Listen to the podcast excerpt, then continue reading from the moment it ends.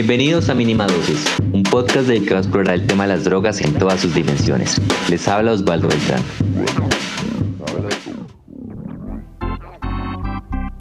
El 12 de junio de 1970, en medio de un vertiginoso viaje de LSD, el beisbolista Doc Ellis de los Pittsburgh Pirates en un partido contra los San Diego Padres ponchó a seis bateadores y completó lo que se conoce como un no-hit, el cual consiste en lograr varios lanzamientos sin que los bateadores rivales golpeen la pelota. Una hazaña interesante si se considera que se han marcado un poco más de 300 no-hits en más de 200.000 juegos de béisbol desde 1873. Resulta que el beisbolista se fue de fiesta durante la semana y luego de consumir algunas gotas de ácido, sus amigos le recordaron que era viernes y que debía estar en el estadio en cuatro horas. La hazaña, aunque suene estupenda, no estuvo libre de tropiezos. Él se imaginó que uno de los árbitros era el entonces presidente Richard Nixon, y que lo que lanzaba no era una pelota de béisbol, sino de voleibol. Además, tuvo problemas para distinguir a sus compañeros de los rivales y llegó a golpear a un bateador con la pelota. Doug Ellis también consumió anfetaminas, una sustancia que fue muy popular entre jugadores de béisbol y que solo fue prohibida hasta el 2006. Hoy les vamos a hablar de cómo se drogan los deportistas a la hora de competir. La primera definición de dopaje la hizo el Consejo del Comité Europeo en 1963 y dice, Dopaje representa el uso de sustancias o mediadores fisiológicos que no se encuentran en el cuerpo humano y son introducidos como una ayuda externa para aumentar el rendimiento de los atletas durante una competencia. Las demás definiciones de dopaje dicen más o menos lo mismo. Para entender más, consultamos a Alejandro Pino. Él es periodista y dirige el diario Pulímetro y además integra el programa deportivo La Titular. Cuando hablamos de dopaje estamos hablando de sustancias que aumentan el rendimiento deportivo o competitivo de un atleta o deportista, pero de sustancias que estén prohibidas según en estos momentos la Agencia Internacional contra el Dopaje, en otros momentos determinados de la historia era por otros temas, ¿sí? Es decir, para poner un ejemplo, tal vez el primer registro de dopaje que existe en la historia está en el boxeo. El boxeo es el deporte más viejo eh, en términos de, deporte como conocemos actualmente y en el boxeo británico del siglo XVII, siglo XVIII, que eran esas peleas a 200 rounds hasta que alguien terminara absolutamente muerto, eh, tirado en el piso, eh, estaba permitido que se emborracharan y eso no era considerado dopaje. Hoy en día eso es dopaje, ¿sí? Pero en ese momento no era considerado dopaje. Incluso hay registros de en el siglo XVIII aparecen unas reglas según el gimnasio en el que se peleaba o la taberna en la que se peleaba, que el eh, deportista, entre comillas, por supuesto, es decir, el boxeador, solamente podía tomar una cantidad determinada de alcohol antes de, se le controlaba la cantidad de alcohol para que no estuviera insensible. Entonces, el dopaje depende del tiempo, depende de la ciencia del momento y también depende de la normativa absolutamente. Como dice Pino, los deportistas han usado drogas para mejorar su rendimiento, cambiar de peso o aumentar su masa muscular. Sin embargo, el dopaje no siempre fue prohibido, ni siquiera mal visto. En la antigua Grecia los médicos le ofrecían a los atletas sustancias como vino, semillas de sésamo hongos alucinógenos, miel, plantas con propiedades analgésicas, entre otras sustancias que servían para ganar. Además del boxeo, otro de los primeros antecedentes considerados como dopaje llegó en la era moderna durante la maratón de San Luis en 1904. En ese entonces el ganador Tom Hicks se desmayó después de cruzar la meta. Él consumió algunas dosis de coñac y un estimulante conocido como estresina. Para 1928, la Federación Internacional de Atletas decide prohibir el dopaje y en los Juegos Olímpicos de México, en 1968, se implementan los primeros test antidopaje. Esto pasó luego de la dramática muerte del ciclista Thomas Simpson, de un paro cardíaco al tomar anfetaminas con brandy y forzar sus límites físicos durante el Tour de Francia de 1967. Se dice que las técnicas de dopaje van dos pasos más adelante de los controles que incluso el 90% de los casos no logran ser detectados. Mire, eso es tan cierto que en estos momentos, por ejemplo, lo hemos visto en Sudamérica, hay equipos de fútbol que para jugar en la altura, sobre todo equipos brasileños y argentinos, eh, están utilizando el compuesto del que está hecho el Viagra, porque el Viagra genera una mejora en la circulación, entonces con eso ellos están utilizando las pastillas y le dan una o media pastilla de Viagra o de Sildenafil, mejor dicho, al futbolista antes de competir en la altura para que su sangre corra mejor y tenga un mejor rendimiento estamos a nada de que eso sea considerado como dopaje. Entonces, siempre se busca el recurso, siempre se busca la ayuda extra hasta que aparece la prohibición.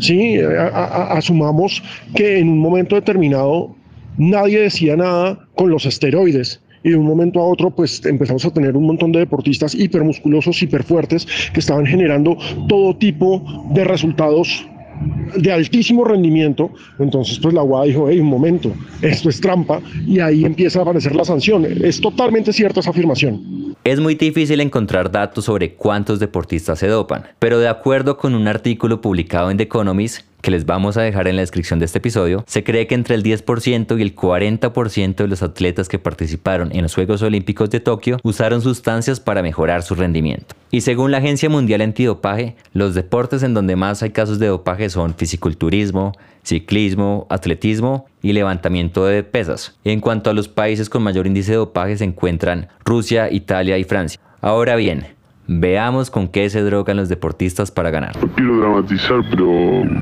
que me cortaron las piernas. Lo único que quede claro a los latinos que, que no me drogué. Que no, corrí por la droga, corrí por el corazón y también. Esteroides anabólicos. Son fármacos muy similares a la testosterona. Sirven para aumentar la masa muscular, reducir la grasa corporal y también reducir el tiempo de recuperación después de una lesión.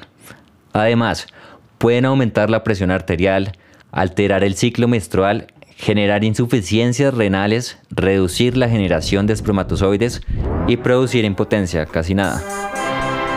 Investigaciones periodísticas han demostrado que muchos atletas usaron esteroides en los Juegos Olímpicos de Moscú en 1980.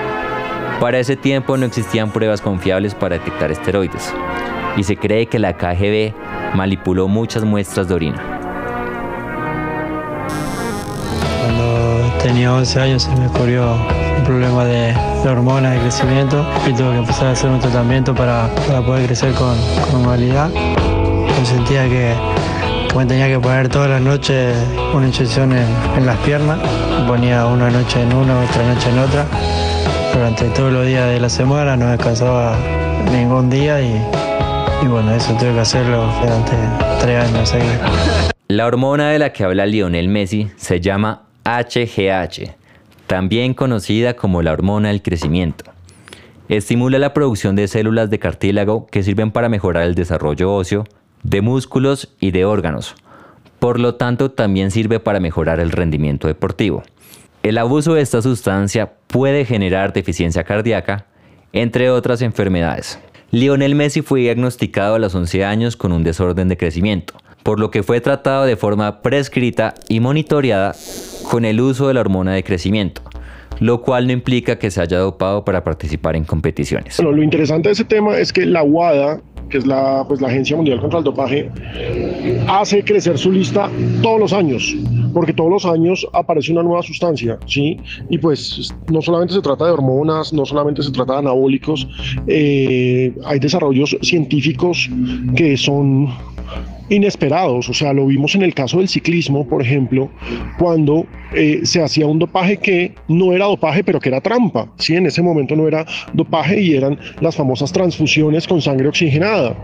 Entonces te sacaban sangre cuando estabas en un altísimo rendimiento en altura y después te la inyectaban, entonces eras un caballo drogado, tal cual, eras un caballo drogado, el famoso eh, esquema de dopaje de Lance Armstrong. Entonces, eh, en la medida en que aparecen trampas, la WADA va apareciendo con nuevas normas y con nuevas sustancias o métodos, porque no solamente se trata de sustancias, por ejemplo, el ejemplo de la sangre es un buen ejemplo de métodos de ayuda artificial, ayuda extra, ayuda no permitida, ayuda ilegal. Todo eso es el dopaje. Dopaje de sangre. Hay tres formas de acceder al dopaje sanguíneo. La primera es almacenando la propia sangre, como dice Pino, conservándola refrigerada y usándola cuando se necesite. La segunda es tomar la sangre de otra persona que sea compatible. Y la tercera, usar transportadores de oxígeno sintético. Estos son sustancias químicas que se usan con fines médicos cuando no se dispone de sangre humana. Al aumentar el volumen de sangre lo que hacen es que aumentan los glóbulos rojos que transportan oxígeno, lo cual ayuda a mejorar la resistencia. Aunque en los Juegos Olímpicos de Atenas en 2004 se implementó un método que lograba detectar la sangre de otra persona, hoy en día es muy difícil detectar cuando la transfusión contiene la sangre de la misma persona. El dopaje de sangre, por otro lado, puede aumentar la presión arterial y aumentar el riesgo de enfermedades cardiovasculares o de infarto. You also acknowledge that you at one point used um, uh, amphetamines, right? Uh, crystal meth is. No, no, no. But I mean, performance stuff, stuff, stuff that was in your system while you were playing. I know there was a, a concern. Yeah, it was crystal meth. Oh, it was crystal meth. But that, I mean, why? Because some players were saying, "Well, you shouldn't returning title." También está la eritroproyetina, mejor conocida como EPO, una hormona que estimula la producción de glóbulos rojos. Al inyectarse EPO, los atletas aumentan la capacidad aeróbica, o sea, la capacidad de transportar y utilizar oxígeno. Abusar de EPO puede conllevar a riesgos cardíacos, accidentes cerebrovasculares o embolias pulmonares. La muerte de muchos ciclistas por paros cardíacos es atribuida al uso de EPO, a pesar de que en las autopsias es difícil establecer la casualidad. Lance Armstrong, ganador de 7 Tours de Francia consecutivos, admitió haber usado EPO durante su carrera. Yes or no? Did you ever take banned substances to enhance your cycling performance? Yes. Yes, yes, yes or no? Was one of those banned substances EPO? Yes. Yes, yes, yes or no? Did you ever blood dope or use blood transfusions to enhance your cycling performance? Yes.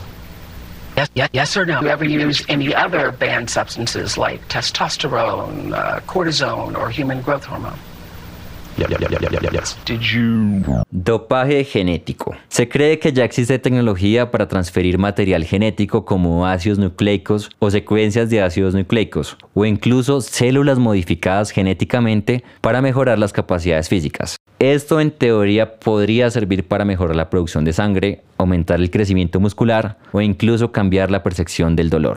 En el momento no existen pruebas certeras de que algún deportista se haya dopado usando este método, ni tampoco existen métodos para detectar este tipo de dopaje. Consultamos el tema con el Dr. José Gary León. Él es especialista en medicina deportiva. Y si es posible doparse con métodos genéticos, sí lo es. Es posible que ya exista, sí, sí, ya existe, pero realmente no es tan, digamos, tan, tan inteligente hacerlo.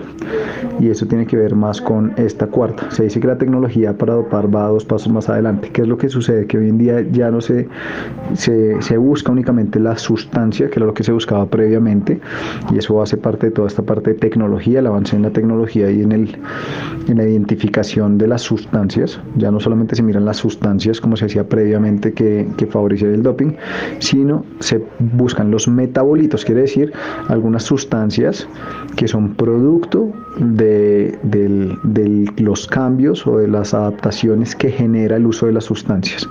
Por ejemplo, uno pone sustancias para mejorar la, la cantidad de glóbulos rojos, que son los que favorecen el, el transporte de oxígeno. Entonces, lo que uno va mirando es la cantidad y la cuantificación de los glóbulos rojos. Y dentro de esto entra algo que se llama el pasaporte el, el pasaporte genético, es decir, el, el pasaporte deportivo genético. Entonces, dentro de este pasaporte biológico, uno tiene los parámetros del deportista y en el histórico de los parámetros uno va mirando si hay algún cambio. Por ejemplo, los valores de hematocrito si aumentan considerablemente, uno sabe que el hematocrito ayuda a mejorar el transporte de oxígeno y algún medicamento generó ese incremento del hematocrito. Entonces, eh, eso tiene que ver respecto a, a- a la parte de la tecnología, respecto a la parte de, de esta trazabilidad de lo genético. Entonces, tenemos no solamente el, el rastreo de las, de las sustancias, sino el rastreo de los metabolitos y de las adaptaciones que se generan a través del pasaporte biológico de cada uno de los deportistas. Por raro que suene,